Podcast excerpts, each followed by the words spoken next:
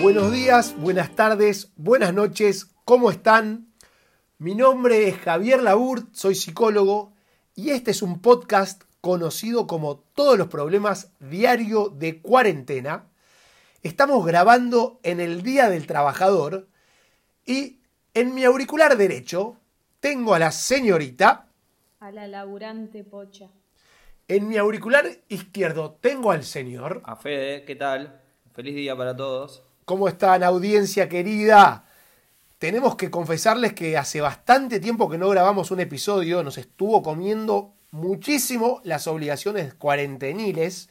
No sé qué le pasó a los chicos, pero nos costó muchísimo congeniar. Hubo problemas de internet también, Yanka. ¿eh? Exactamente, hubo problemas de internet, hubo problemas de combinación de tiempos, mucho trabajo. Pocha, ¿cómo estás con tu trabajo en el cole?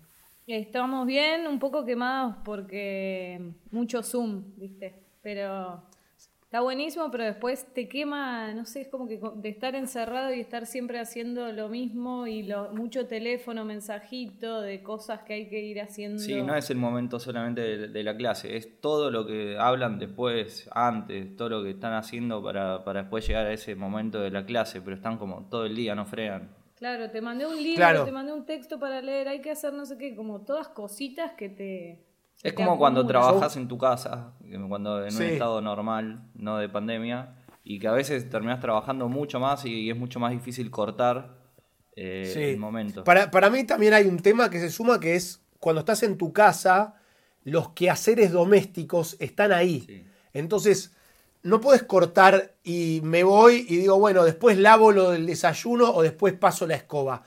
Está ahí la suciedad. Entonces, de repente estás en una conversación con Zoom, se, te dan 10 minutos y en vez de cortar y frenar y mirar el techo y descansar un poco, vas y pasas la escoba. Entonces no terminás de relajarte nunca. No, y quizás te cae un mensaje sobre esa reunión y sigues hablando de eso, entonces sí. Sí, sí. Dura mucho. No irías. Que no irías el cerebro, o sea, no caminás hasta el Totalmente. no, no sé. Totalmente. No tenés momentos de esparcimiento y descanso psicológico.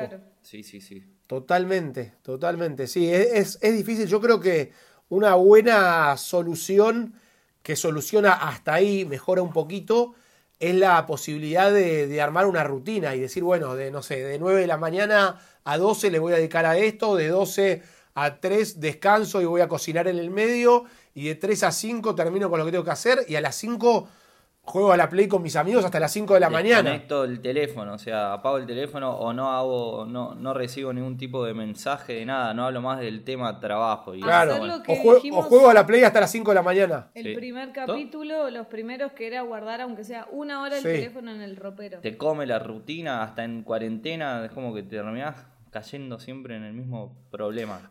A, mí me, a mí me está pasando de que de que, cuando veo una película o una serie dejo el teléfono lejos y no lo levanto, porque si no es como que el teléfono te come, o sea, te llegan mensajes, pasan cosas, el mundo está en ebullición. están todos aburridos también, o trabajando y te molestan de trabajo, o te molestan de lo aburrido que están, entonces hablan pavadas. Sí. Sí, y en, el, en la cabeza es como que tenés eh, ir a una boludez que antes lo haces volviendo del trabajo, pasás y compras algo, tenés, hoy voy a ir a comprar pan, tengo que hacer los 20 minutos de gimnasia, tengo que hacer no sé qué del jardín, y todo eso te ocupa lugar en el cerebro. Sí, y, encima cada vez que vas a comprar pan es, voy a comprar pan, me tengo que poner el barbijo, me pongo la capucha, me pongo la máscara, guardo dos metros de distancia, le pido el pan, pido una bolsa, la agarro con guantes, lavo la bolsa, llego a mi casa, dejo la ropa, la aireo, me lavo, me baño, es como eh, o sea, ir a comprar pan es una odisea. Es tipo, ¿rescato la joya del Nilo o voy a comprar pan de la esquina? ¿O no? Es un poco. Pasó a ser medio así, como misión imposible, ¿no? Me gustó Yanka. Sí, sí, va por ahí, va por ahí. Bueno, vamos a retomar el último tema y el tema que venimos charlando que son las emociones. Hablamos de las emociones básicas, conocimos que hay seis emociones básicas, hablamos del asco, hablamos de la tristeza, hablamos de la alegría y ahora nos toca hablar de dos emociones particulares que todo el mundo vivencia, todo el mundo experimenta. Y vamos a, vamos a tratar de ejemplificar y contar nuestras reacciones y experiencias de ellas. ¿Qué les parece si empezamos con la emoción de la sorpresa? Me sorprendiste. ¡Ah! con miedo. ¿Todo? ¿Viste? Muy bien, muy bien, muy rápido, ¿eh? La sorpresa. Pocha, ¿cuál fue la sorpresa más grande que, te dio fe en estos felices 15 años de pareja que llevan juntos? Eh, la sorpresa más grande fue ir a ver a la princesita Karina. Ah, fue, ¿Cómo fue eso de, sorpresivo? ¿Qué? ¿Qué te esperabas? Y me, me, llevó en auto y me dijo que íbamos a ir a un recital de unos amigos de él por Capital. En el Luna Park. Y íbamos llegando al Luna Park y yo digo, ¿dónde es el bar? Y de repente ¿Qué? Estamos viniendo a ver a la princesa. No fue de repente, fue cuando vio que estaba toda la gente vestida con remeras de Karina, con gente que vendía remeras de Karina. Le digo, ¿me estás cargando? ¿No sabes todavía que no estamos yendo a ver a los chicos? Claro, yo dije, tocan en el Luna Park, wow. Qué groso. Pocha se, Pocha se avivó que era Karina cuando cantó el tema Mentiroso, recién ahí, ¿no? 14 temas tocó Mentirosa y digo, ah, no son tus amigos, es Karina. y a esa sorpresa o sea, hubo sorpresa y media, porque además me regaló una remera de Karina la Princesita. ¿La, seguís conservando al día de hoy? Sí, es pijama. ¿Es pijama? Sí. ¿Buena calidad la remera o de esa calidad medio, medio que te dura tres lavados y ya fue, no? Medio cartón. Sí, sí, veo que te raspa el. No se lavan esas. La puedes usar de barbijo, seguramente. no pasa eh, nada por ahí. Claro, los de barrico tienen 99% de filtración. No pasa un germen. Tampoco podés respirar, ¿no? Pero bueno. Bueno, fue muy emocionante porque mm, la verdad es que Fe eh, tiene una discapacidad para hacer sorpresas. Que le tenemos que contar a la audiencia que como que se esconde, no sé, atrás tuyo a decir, dale, y mañana, mañana hacemos esto. Y vos decís, te estoy escuchando, o sea, ya escuché que mañana. Una vez me hizo una sorpresa en la casa de mis padres, que era como de mi cumpleaños, no sé, como un preboliche. Qué romántico. Yo lo sabía hace siete días, me hice la sorprendida. Yo lo escuchaba hablar atrás mío, tipo, dale, mañana, vamos ahí. lo veo cuando se esconde no sé dónde. O sea, lo vi pasar a mi hermano y Fe, que le hacía como señas de, esconderte. O sea, un desastre. Yo decía, Ah, me hice la boluda, la boluda. Es que vos sos re ah. capa, re. Yo les voy a ser sincero, cuando, cuando estamos hablando de la sorpresa, hicimos un programa en el que empezamos a hablar mucho de la sorpresa y después creo que fue el que no se, no bien. Entonces hay cosas que se mezclan y que no sé si las estamos repitiendo o no. Eh, no importa. Yo creo que no. La audiencia nos quiere, la audiencia no nos va a importar. Lo que hice fue también una sorpresa muy buena, es una bici para un regalo de cumpleaños de Poli, que ahí sí. Que yo la descubrí en el... Ah, yo la, encontré en el garage, envuelta en una manta en el garage de tu casa, o sea, ¿entendés? Te digo. o sea, llegó la bici y yo dije, ah, mirá, ya la vi hace un mes. O sea, te vi cuando llegó el camión con la bici y vos hiciste así, la metiste. No, la, fui a buscar yo, nena. Y. Podríamos, podríamos declarar que Fede es el peor eh, digamos, es un gran sorpresero, pero el peor para mantener la, sorpresa. Sí, Me parece una estupidez tener que sorprender, la verdad. Pero bueno. Eh, ¡Oh! Pará, pará. ¿Por qué te parece una estupidez? Es lindo. Sí, es lindo, pero, pero cuando tenés una persona ansiosa al lado que quiere descubrir todo el tiempo lo que estás haciendo, es como que no, no se libra a esa cuestión de la sorpresa. Es culpa de Pocha. es culpa de Pocha que vos seas malo sorprendiendo. No, creo que sea culpa de Pocha, pero es complicado cuando tenés una persona ansiosa. ¿Qué me vas a regalar? ¿Qué me vas a regalar? ¿Qué vas a hacer? ¿Qué va a pasar? La persona que está sentada al lado mío, los cumpleaños no, no importa, son una boludez. Todo, o sea, no le divierte los eventos así como que para él, por él, anula cumpleaños. O sea, llegamos al punto que hace años que es anulo, anulo los regalos de cumpleaños. Anulo, anulo los regalos de Navidad. Pará, ¿no se regalan entre ustedes nada? Que no, la última vez regaló una, un escritorio donde trabaja la enana Bardera. Bueno, sí, después hizo algunas cosas, pero en general... Y esa fue sorpresa también. Esa anula, anula. Esa fue sorpresa. Esa sí fue sorpresa. Pero, pero desde noviembre pasado que entró un nuevo integrante de la familia y empezó a regalar cosas. Sí, muchas sorpresas. Un, un, helado vino el otro día sorpresivamente. El, otro día mandé un kilo de helado. Eso, eso, eso. Licuadora. No, pero eso no es sorpresa. Bueno, la juguera. Exprimidora, buenísima. Sí. Después, ¿qué más tenemos? Hay una tele enorme ahí. Televisión, hay una bici plegable. Enorme ahí. Pará, y chipá, te fui a comprar chipás de sorpresa para poder entrar en esta sección. Sí. La vez pasada. Fede, hablamos mucho de cómo sorprendés vos a Pocha. ¿Y Pocha cómo te sorprende a vos? Con caramelos, es lo más fácil que hay. Me compro un par de caramelos y digo, ¡ay, qué bueno! No, una vez le regalé tirarse por paracaídas.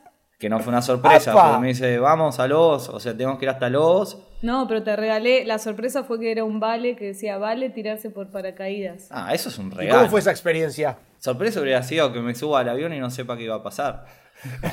Pocha se subiría, Pocha se subiría al avión con un paracaídas y, y, cuando le dicen, Pocha, tirate. ¿Qué estamos haciendo? ¿Cómo, qué es esto? Pensé que estábamos dando una vuelta, mirando el paisaje. Vamos a viajar. Yo no hay ni una chance de que me tire por paracaídas, ni que me paguen mil dólares. Eh, increíble. Pará, ¿ya se tiró? Sí, sí, increíble. De las mejores experiencias de mi vida. ¿Sí? pero no fue sorpresa. Y, encima, pará, y encima fue en Lobos, imagínate. O sea, el mejor, el mejor pueblo del mundo, Lobos, te tirás, no, caes en Lobos, Lobos te ataja. Había, uno mejor que era en Mercedes, pero ella dijo, no, vamos a Lobos. No, Lobos. el de Lobos es el mejor, creo. Yo la verdad ni me subo a esa avioneta, era como un Falcon con alas. No, está buenísimo. Bueno. bueno, hablando de sorpresa. El riesgo de morir es alto. La vez pasada fui a jugar al fútbol y me sorprendí que estaba Orteguita. Y jugué con él y ¿Ortega? sí.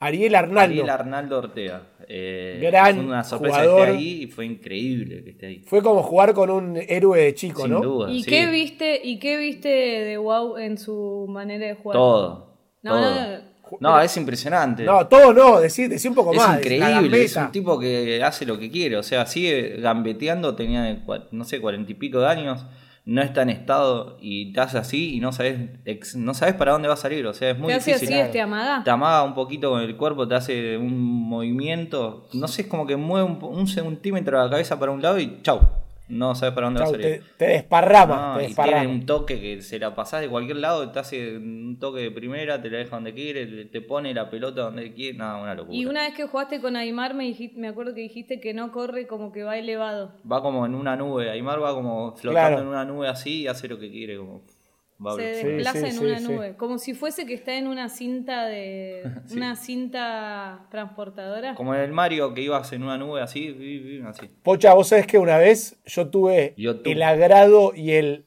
honor de jugar con el Messi del fútbol playa. ¿Sabías? ¿Con Shaggy? Sí. ¿Y cuál era, cuál era su característica además de correr arañando con sus dedos largos el aire? ¿Viste, ¿viste todo lo que dice Shaggy de Ortega? Bueno, yo lo digo de Shaggy. ¿Entendés? Es tipo como hace lo que quiere, eh, toca la pelota así, eh, si quiere se esquiva a todos. O sea, básicamente eh, mi Ortega es Shaggy. Vamos, ¿Entendés? Qué lindo. ¿Y yo, y de mí qué vas a decir?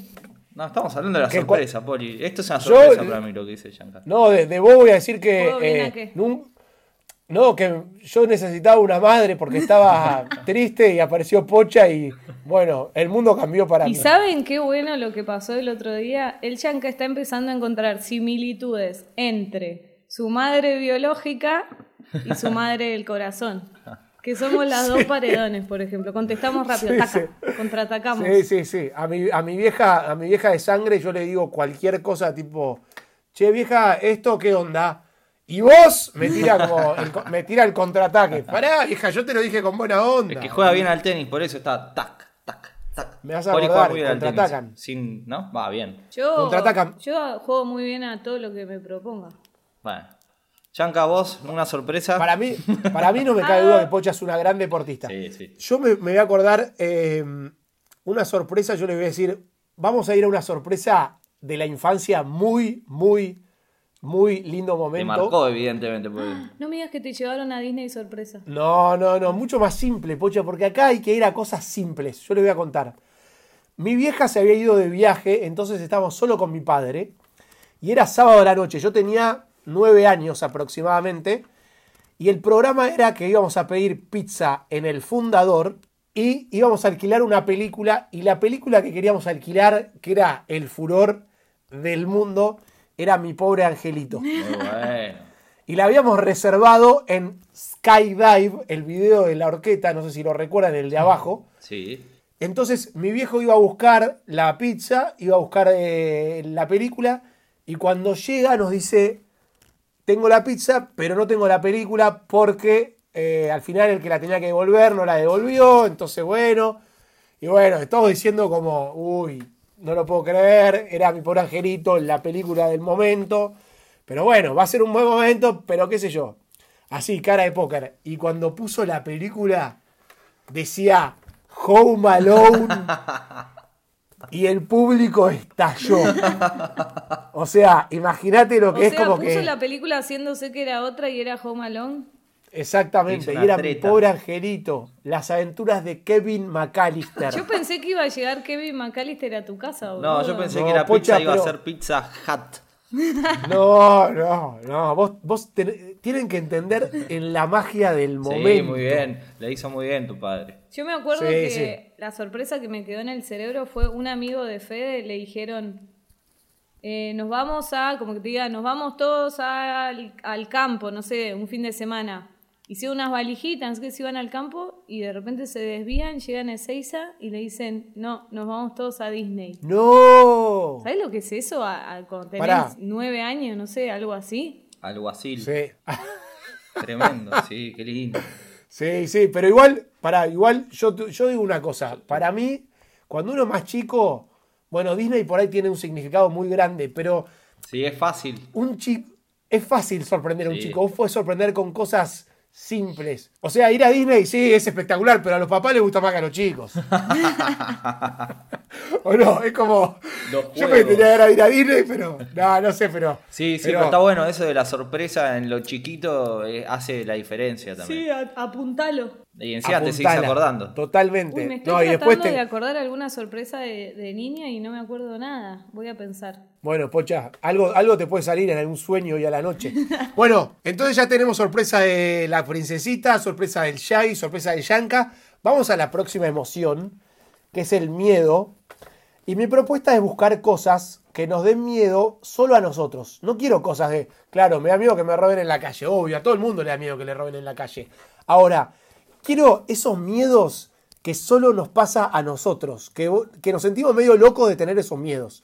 Por ejemplo, Pocha levanta la mano y me cuenta qué anécdota. Yo tengo miedo que ah, cuando vas en el taxi y el pibe, el taxista empieza a acomodar el espejito retrovisor y no sabes si lo va a empezar a acomodar como para ver tus partes. O sea, viste cuando lo bajan un poco como y, o miran. O sea, cada vez que chequea el espejito de arriba es como la puta, la puta, empiezo a sufrir. Como hay un, hay un abuso de mirada del taxista. El taxista abusa con la mirada, con el espejito. Sí, y empezás a tener adrenalina y te haces la que llamás. Hola, papá gigante, ¿cómo estás? ¿Me estás esperando ahí? A estás ahí en el gimnasio. ¿Cómo, ¿Cómo se llamaría, cómo sería el nombre de un papá gigante? Hola, Carlos. Hodor. Hola, oso grande y asesino. Hola papá, ¿seguís en la Policía Federal o en el FBI? Ah, Hola papá, ¿estuviste practicando los movimientos de ninjas o, qué estás haciendo? Hola, ¿tiraste con la Itaca hoy o usaste el arco y flecha? Sí, pero va por ahí por las miradas, como en el tren también, como de repente levantás la mirada y tenés a alguien que te está mirando. Bueno, a mí me pasa mucho, ¿no? Que la gente se me queda mirando porque... No los culpo, ¿eh? No los culpo. No los culpo. No, pero una vez me pasó en el tren que yo levantaba la mirada y tenía un tipo enfrente como que la estaba mirando. Y viste, volvés a mirar el teléfono, te haces la que mirás por la ventana, volvés a mirar y sigue mirando. Y te haces la que mirás para otro lado. Bueno, eterno así. De repente dije, ya me está dando miedo, me voy a cambiar de vagón, me voy a ir. O sea, y me quiero bajar, porque ya estábamos llegando. Y digo, ¿bajo antes que el tipo o después? Como que dije, bueno, no, bajo antes. Y ahí se para el tipo y se me pone al lado y me dice, a vos te pasa lo mismo que a mí cuando nos miramos. Y empecé a caminar y me dice, yo siempre te veo por Tigre, no sé qué. Y no sé, era un loco, pero, ¿no sabes? Uh. Palpitaciones. No, no, no. o sea, eso, eso es un miedo, ya es para escribir un guion de una película de terror, fíjate. Y después, y después tuve otro, pero es todo por miradas. Otra vez iba caminando en la mañana por Tigre hacia el tren y de repente veo un tipo que pasa en bicicleta y me dice, buen día, y yo como iba a saludar y tenía el jogging bajado y su miembro al aire zarandeándolo. Revoleándolo. Revoleándolo y yo como... Helicóptero. Buen día. Sigo, o sea, viste que empezás a... Todo 6 de la mañana, ¿viste? Cuando es muy temprano, bueno, empiezo a caminar rápido hasta el tren y...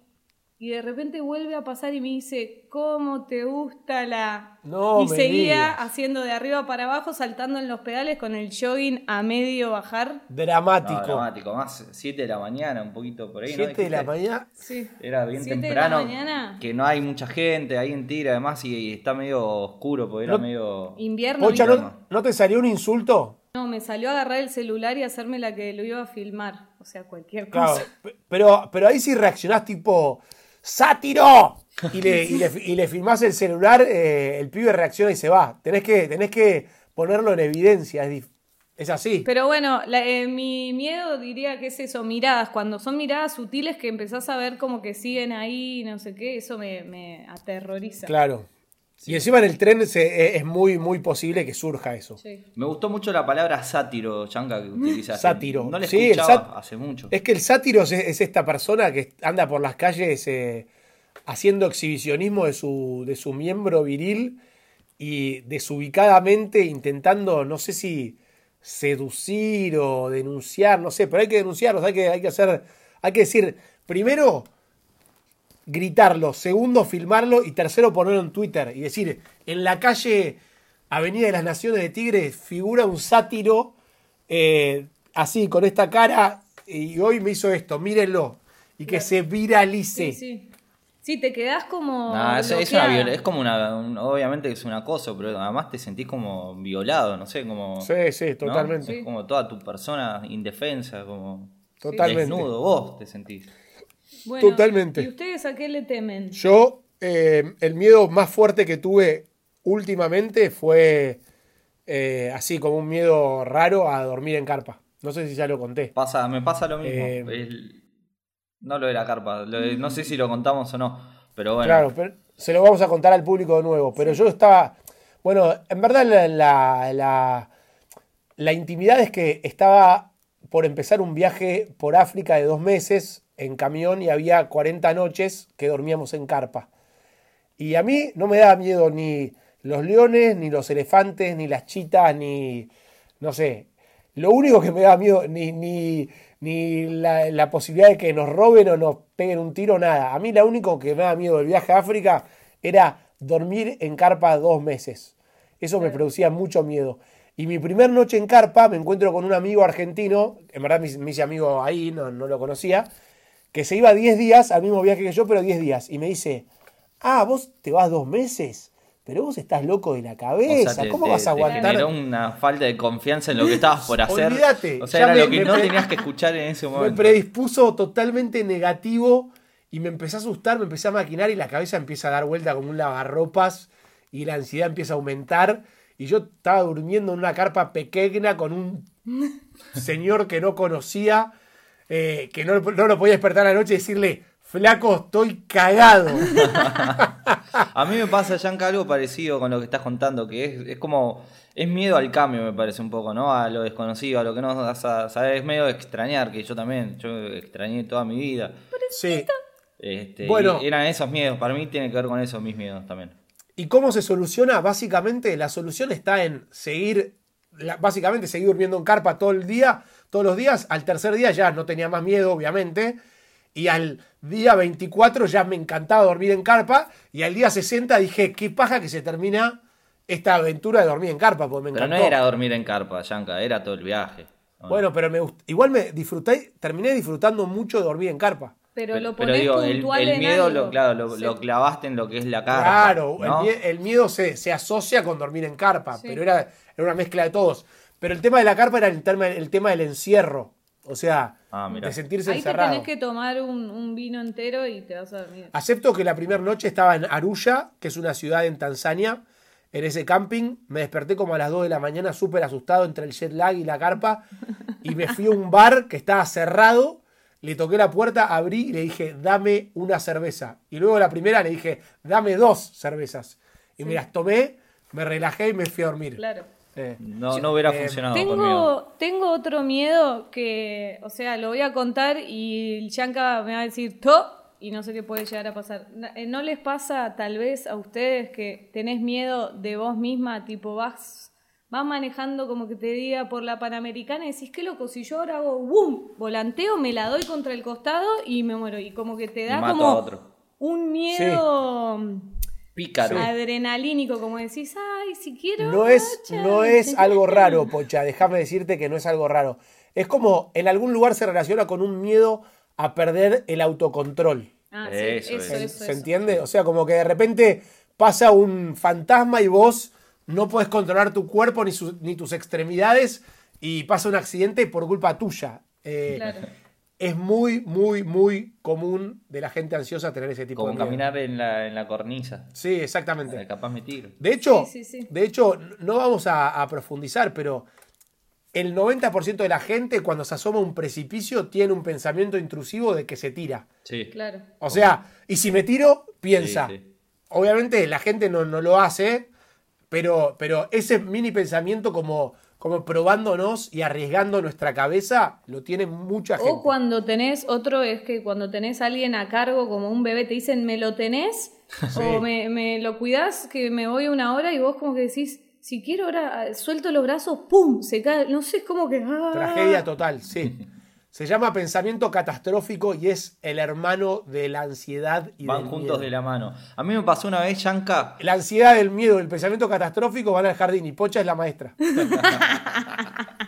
Buen resumen. Escuchá, Yanka Cero, que me pasó una vez. Estábamos yendo, creo que estábamos con Poli de viaje y llegamos al, al avión. ¿Y qué pasó? Me agarró un cagazo porque entramos al avión, le tengo bastante cagazo a los aviones y yo a entrar al piloto y el piloto tenía un grano con pus en la nariz, medía 1,60, era flaquito y yo dije, este pibe va a manejar, tiene sombrero de piloto y un traje, este pibe va a manejar. Parecía de 17 años. Un drama. Pocha quería que maneje papá Carlos el oso asesino. Se imaginaba eso, ¿no? Y sufrí todo el viaje diciendo, este pie no tiene ni fuerza para agarrar los mandos. Posta que me empezó a decir, Fe, Fe, ¿qué onda? ¿Ese es el piloto? Pero va a manejar él, en serio. Me la imagino, me la imagino. me la imagino mucho toda nerviosa, diciendo, toda preocupada. Poli, tiene ese, ese, bueno, en ese mismo viaje terminó la, espalda en donde va el culo en el del asiento y las piernas eran en el respaldo del de adelante. A ver, ¿lo, puedo graficar? Porque a mí me da, me da, impresión tener los pies en el piso porque es como un falcon. El, el, el avión. el avión es como... Hace un ruido horrible. Que yo digo, no tiene fuerza para elevar. O sea, todo está pasando por el control y lo estoy, me estoy dando cuenta.